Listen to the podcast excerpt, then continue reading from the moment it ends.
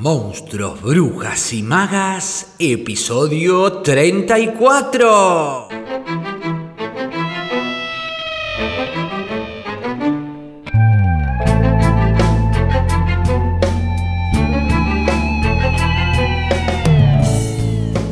Bienvenidos y bienvenidas a un nuevo episodio de Monstruos, Brujas y Magas, un podcast producido por la Crespo Estudio, espacio multiplataforma que desarrolla actividades de formación, investigación, participación y encuentro vinculadas al teatro, el cine y la literatura. Actividades entre las que se encuentra el Club de Lectura Alto Viaje, de la cual se desprende ciclo especial llamado Monstruos, Brujas y Magas, que se suma a la programación del canal y que te invite en lo que queda de este 2021 a pegarte un alto viaje literario compartiéndote reseñas, análisis, biografías de autoras y autores, fragmentos de audiolibros en la voz de invitades y todo, todo para quienes aman leer o, por qué no, escribir.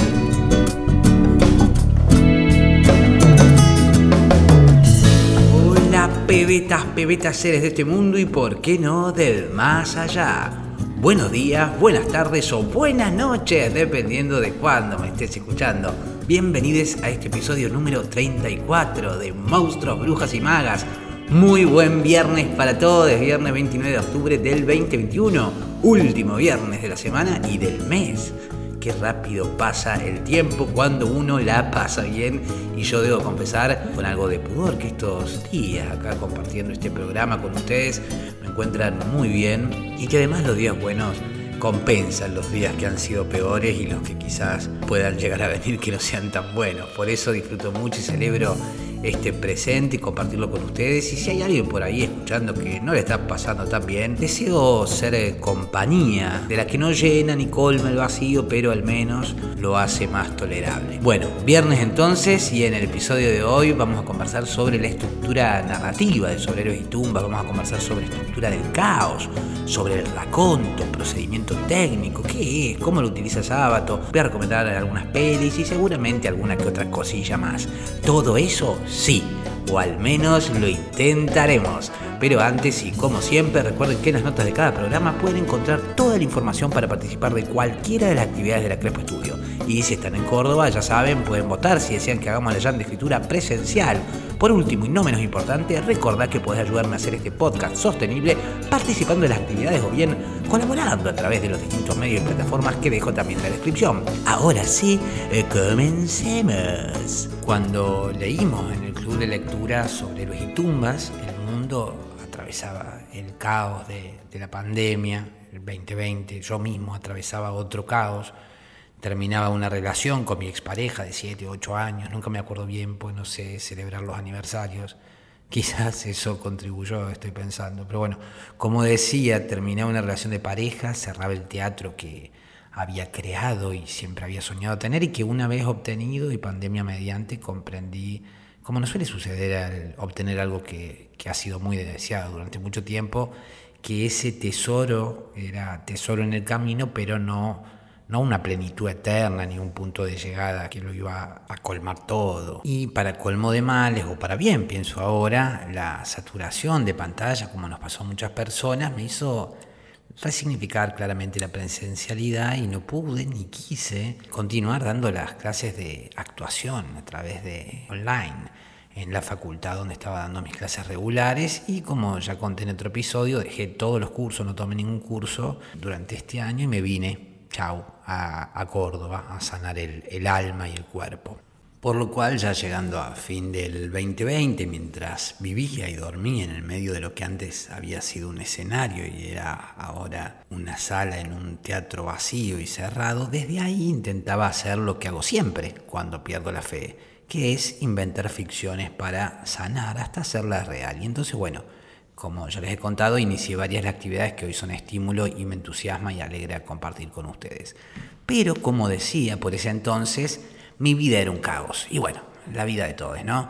Eh, cada cual desde su singularidad, pero caos al fin intuyo. Entonces pensé en aquel entonces que precisamente, ¿por qué no partir justamente de, ese caos y partísemos con los integrantes de la noción de caos para leer la obra de Sábato, que navega entre un caos aparente y una presión casi milimétrica y obsesiva quizás, Otra forma del caos es la fijación, quién sabe. Eh, de modo que aprovechando aquella experiencia les voy a compartir también a ustedes lo que surgió de aquellas circunstancias particulares al conectarlas con la lectura de sábado, deseando que sea quizás, como siempre, oportunidad de reflexionar y compartir algunas ideas en relación a la presencia del caos como gesto y procedimiento estético, poético y desde luego y siempre político también, y más precisamente sobre la estructura del caos. Toda obra artística se configura bajo un sistema, bajo un procedimiento formal que el autor o el artista sigue consciente o inconscientemente, en el cual va componiendo ese hecho artístico. Por eso, algunos autores o autoras al referirse que tal obra se escribió sola o, mira, el personaje adquirió vida propia, en realidad eh, quizás a lo que se refieren es a que aprendieron el procedimiento que permitió el avance y el fluir de esa composición. Esto es quizás porque las reglas de ese sistema sobre el cual el artista constituye la pieza ya fueron incorporadas por el mismo por la misma, de manera tal que ya no se piensa sobre la forma en la cual la estructura es parte, sino que la forma, sea la disciplina, el género, el lenguaje o el estilo que sea, en la cual se crea la obra, la película, la narración o la escena, o el personaje o incluso el guion están condicionadas o subordinadas a ese sistema formal, a ese determinado hacer que el artista elige siguiendo el procedimiento que cree le va a ser más afín y coherente al, al material y a su propia visión, claro. Cuando el artista entonces hace consciente el procedimiento o el sistema sobre el cual compone y se guía por esas premisas, podemos entonces hablar de técnica, de un saber hacer. Eh, de un poder seguir la técnica o tener técnica, entre comillas, o de haber trabajado el material bajo determinada técnica, procedimiento o sistema. Desde luego, esto es importante decirlo también, creo, un maestro, un artista entrenado en la técnica, va a poder, una vez aprendido el procedimiento, olvidarse de la técnica para fluir libremente e incluso de una manera disruptiva con ese saber hacer. Sabiendo hacer puedo romper procedimiento o el sistema, generando esa, esa suerte de, de, fluidez libre, o al menos esa fluidez libre o esa libertad, eso podría ver quien no esté familiarizado con ese hacer. ¿No les ha pasado que ven a alguien realizar algo con destreza y que a la vez, cuando lo vemos de lejos y desde, desde nuestra ignorancia, el ejecutante hace que nos parezca algo sumamente fácil de hacer? Pero claro, que al intentar hacerlo nosotros, no solo comprendemos la, dificultad, sino también y tristemente nuestra propia incapacidad por el momento. Quién sabe, después capaz que adquirimos las herramientas, vaya a ser. Me ha sucedido algunas veces, por eso ahora soy precavido y me abstengo de cualquier sensación o presunción de facilidad a priori. Es el arte del maestro o de quien tiene la técnica lo que hace que parezca fácil. Igualmente recuerdo una anécdota mal, la recuerdo como todas las anécdotas porque ni siquiera sé si es una anécdota, pero bueno, recuerdo que en algún lado la leí y era que había un gran actor que era admirado por el público porque cuando ese actor decía un parlamento hablándole a la luna, toda la audiencia se maravillaba de la voz, del porte, de las entonaciones del actor y decían, oh, es un actor con gran técnica. Pero había otro actor del cual la gente no hablaba sobre su técnica porque cuando este actor salía a escena y le hablaba a Luna, el público no miraba al actor, sino que veían a esa luna que el actor evocaba a través de su cuerpo y su voz.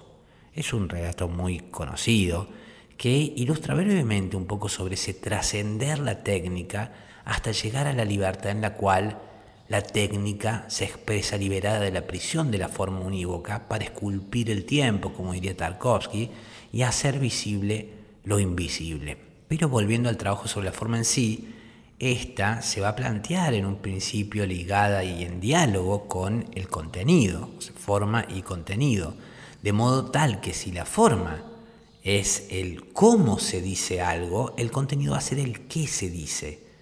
Hay quienes dicen que la forma es el contenido elevándose a la superficie.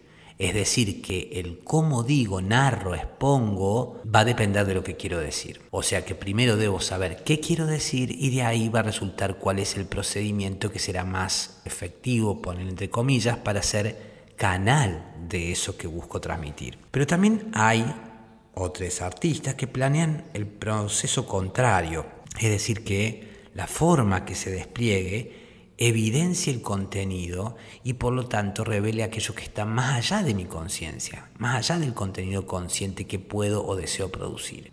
Algo de esto, y linkeando con el episodio anterior, proponían los dadaístas, los suprematistas, los simbolistas y otros istas, para sintetizar, digamos entonces, que el artista va a organizar los elementos que están presentes y conformarán ese todo, y esto sucede aun cuando este orden se haya o se presente como un caos o bajo un aparente desorden. Cuestionar la norma en la cual el canon hegemónico organiza lo que sería el orden, ya sea en relación, por ejemplo, a la cronología de los sucesos en una novela o de las voces portadoras del discurso narrativo, del género, es entonces, como ya hemos visto en otras oportunidades, no solo un acto poético, sino también un acto político. En el caso de Sobreros y Tumbas, Sábato, un hombre que, como charlamos ya en otra oportunidad, se ha desencantado de la ciencia, lo que sería el orden lógico, propone una estructura en apariencia caótica, pero que sin embargo sigue un orden muy preciso, que se estructura sobre varias, varias capas. Una narración principal, que es la historia de Martín y Alejandra, que se sitúa en un presente discontinuo y fragmentario que va desde 1953 a 1955, que son los últimos años del peronismo, comenzando desde el presente del relato, desde 1955 y como dijimos va hacia atrás. Y el final de la historia, que es la noticia del suicidio de Alejandra, hacia atrás, como dije, es el origen de la historia principal. Este procedimiento técnico suele denominarse raconto o narración preactiva y consiste, como decía, en el progreso paulatino y lineal retrospectivo desde el presente hacia hacia atrás, hacia el pasado. Desde luego que Sábato lo propone y también eh, lo altera, pues no solo va a ir hacia atrás, sino que va a ir y volver, va a dividir, va a fragmentar o multiplicar los tiempos, pero me voy a concentrar hoy en el raconto. Hay muchos procedimientos formales en los cuales se puede emplear o desde el cual puede partir el raconto. El hallazgo de un objeto, por ejemplo, o un espacio al, cual se vuelve, una persona que convoca al recuerdo, por ejemplo, en el caso de Sobre Luis y Tumbas, Bruno va a ser el destinatario principal de la evocación y puente entre tiempos e incluso metarrelatos, o bien puede darse también mediante guiños formales, extractos de diario, prólogos, notas apócrifas del editor o traductor, muy usual, por ejemplo, en la escritura de Borges, pensemos, entre otras opciones posibles. Sobre este raconto, que se constituye como relato principal, se despliega a la vez y se superponen también otras capas que abren otros tiempos y otras voces portadoras del discurso en el caso de Sobreros y Tumba, en paralelo de esta manera y en este devenir sobre el tiempo en el cual se superponen fragmentariamente imágenes, voces, relatos, lugares, Sábato va a llevar al plano formal la reflexión sobre la memoria, sobre la identidad, sobre el absoluto y el sentido de la historia. Este ir y venir, este ir y venir, lo que está reflexionando en el campo de lo formal es también en el campo del contenido, es decir, cómo funciona la memoria, cómo es la memoria. Así, por ejemplo, Bruno va a evocar a Georgina a través de Alejandra, la hija, como encarnación débil del ser amado que ya no va a volver. Tito de Arcángelo es otro personaje. Padre y el universo cerrado en el bar de Chinchín o Helvética van a evocar al pasado como el refugio o el paraíso perdido. O también lo podemos encontrar a esta evocación y a este ir y volver a través de Fernando Vidal, que va a relatar en el informe sobre ciegos los sucesos comprendidos entre 1929 y 1947 como un lugar y tiempo subterráneo y oscuro en el cual se adquiere el conocimiento, la iluminación, que es a la vez en el caso de él horror y pesadilla, que reconfigura la realidad tal cual antes se la conocía. Otro tiempo que se va a colar también acá va a ser la franja del 1900, más complejidad.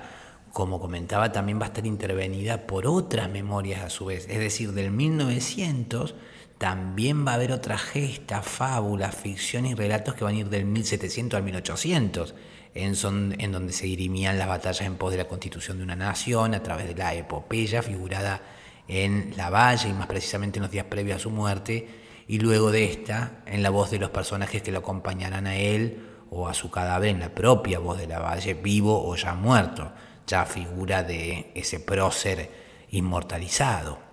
A propósito de esta gesta final de la Valle que Sábato evoca, me gustaría compartirles un fragmento en donde eh, Sábato incorpora a su texto una vidalita muy popular en el norte y previo a esta inserción escribe en el mismo texto, he ahí todo lo que queda de la orgullosa legión. Después de 800 leguas de retirada y de derrota, de años de desilusión y de muerte, una columna de 175 hombres miserables y taciturnos y una mujer que galopan hacia el norte. No llegarán nunca.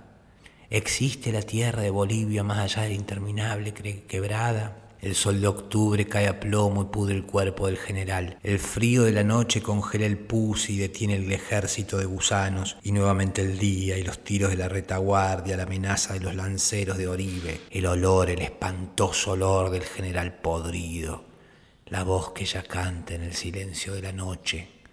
Y de ahí da paso a la vidalita Paloma Blanca, que luego Sábato va a incorporar al romance de la muerte de Juan Lavalle que escribe con música de Eduardo Falú. A propósito de esta creación, dice justamente Sábato, publiqué sobre Luis y Tumbas en el año 61, en el cual escribí la tragedia final del general Juan Lavalle, su decisión de tomar Buenos Aires después de organizar en Montevideo el plan de derrocamiento de Dorrego, se han escrito muchísimas páginas de historia sobre aquel desdichado acontecimiento, una de las tantas consecuencias de la lucha entre federales y unitarios. Cuando decidí tomarlo para mi novela, no era en modo alguno el deseo de exaltar a la Valle, ni de justificar el fusilamiento de otro gran patriota como fue Dorrego, sino el de lograr mediante el lenguaje poético lo que jamás se logra mediante documentos partidarios y enemigos intentar penetrar en ese corazón que alberga el amor y el odio, las grandes pasiones y las infinitas contradicciones del ser humano en todos los tiempos y circunstancias, lo que solo se logra mediante lo que debe llamarse poesía, no en el estrecho y equivocado sentido que se le da en nuestro tiempo a esa palabra, sino en su más profundo y primigenio significado. Grandes teóricos de todos los tiempos han tomado a figuras históricas, pienso en Shakespeare, en Schiller y en tantos otros, para darnos sus versiones personales mediante el arte en mi humilde condición sentí la necesidad de hacer algo de lo que ellos, aquellos lograron.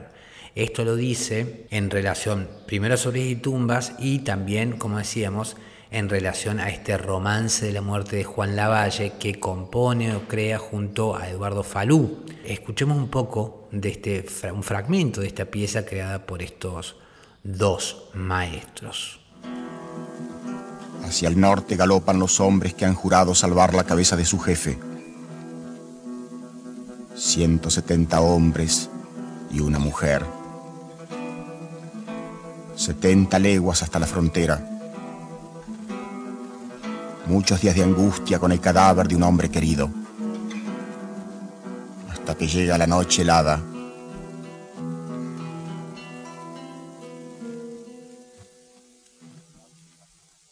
Los soldados vivaquean pendientes de los rumores del sur.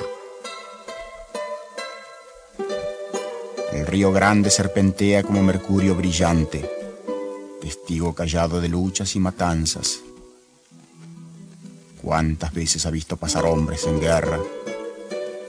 Ejércitos del Inca, columnas de conquistadores, caballerías patriotas,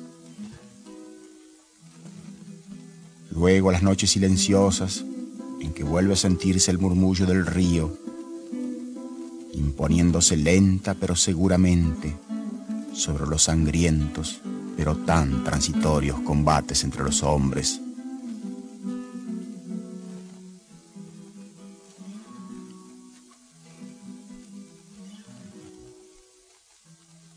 En la noche se oye la voz de Damasita Boedo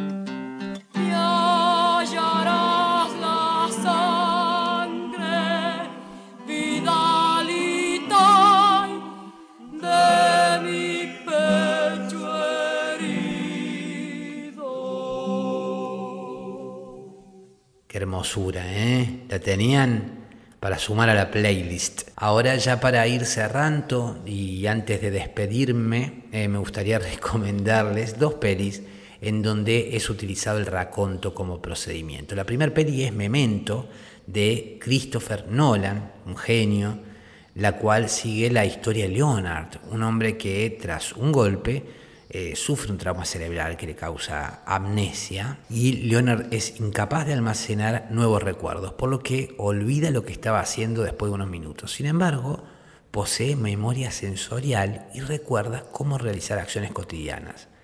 Para recordar los sucesos de su vida diaria, crea un sistema utilizando fotos instantáneas para tener un registro de la gente con la cual se relaciona, dónde se hospeda y otros elementos básicos para el desarrollo de su vida. Una de las mayores peculiaridades de la película reside en, eh, en la línea temporal precisamente, porque va a estar contada mediante constante trabajo de raconto, analepsis, prolepsis, esos son otros términos eh, que también algún día podemos indagar, mostrando según avanza la película las causas de lo que ha visto en vez de sus consecuencias. Entre estas hay escenas en blanco y negro que regresan en orden normal, pero intercaladas en la historia. Al llegar al final de la cinta, eh, se unen. La segunda peli que les quiero recomendar es un clásico que seguramente ya han visto, pero que traigo a colación porque es un claro ejemplo de utilización del raconto y la peli Pulp Fiction de Quentin Tarantino. Pulp Fiction está narrada en un orden no cronológico y cuenta tres historias entrelazadas. La primera de ellas sigue al asesino sueldo Vincent Vega mientras se ocupa de cuidar a Mia Wallace. El boxeador Bud College es el protagonista de la segunda y finalmente la tercera que concierne al compañero de Vincent, Jules Winfield. Las tres historias están relacionadas entre ellas para formar una intriga que ha sido descrita como una trama por episodios con acontecimientos circulares que tienen un principio y un final y en cuyo desarrollo se incluyen elementos y referencias a los otros episodios, o sea que aparecen otros linkeos en la misma trama. Así bueno, por acá entonces quedamos hoy, es viernes, como saben toca descansar, de modo que nos veremos el lunes, en donde conversaremos sobre lectores cómplices, aquellos lectores cómplices, aquellos lectores que nos acompañan y sobre también la escritura como catarsis. Así que, aquí queda este episodio número 34, en donde deseo haberles aportado contenido que haya sido de su interés y haber sido buena compañía y agradecerles porque ustedes han sido buena compañía para mí y valoro mucho que me sigan acompañando para aprender, descubrir, redescubrir y por qué no encontrarnos en el camino de este alto viaje entre monstruos, brujas y magas. Gracias como siempre por sus valoraciones en iBox, sus suscripciones en Spotify, sus interacciones a través de nuestras cuentas en Facebook, Instagram, YouTube, Twitter, LinkedIn. Recuerden que pueden encontrar información para sumarse al Jam de Escritura, al taller de escritura o al club de lectura en los links de la caja de información. Gracias por sus contribuciones, aportes, colaboraciones para hacer todo esto sostenible. Mi nombre es Facundo Rubiño, coordinador y creador de la Crespo Estudio y quien les desea que hagan un muy buen fin de. Ser entonces hasta el lunes, pebetas, pebetes, seguir con más Monstruos, Brujas y Magas a las 7.30 Argentina por tu plataforma de podcast favorita.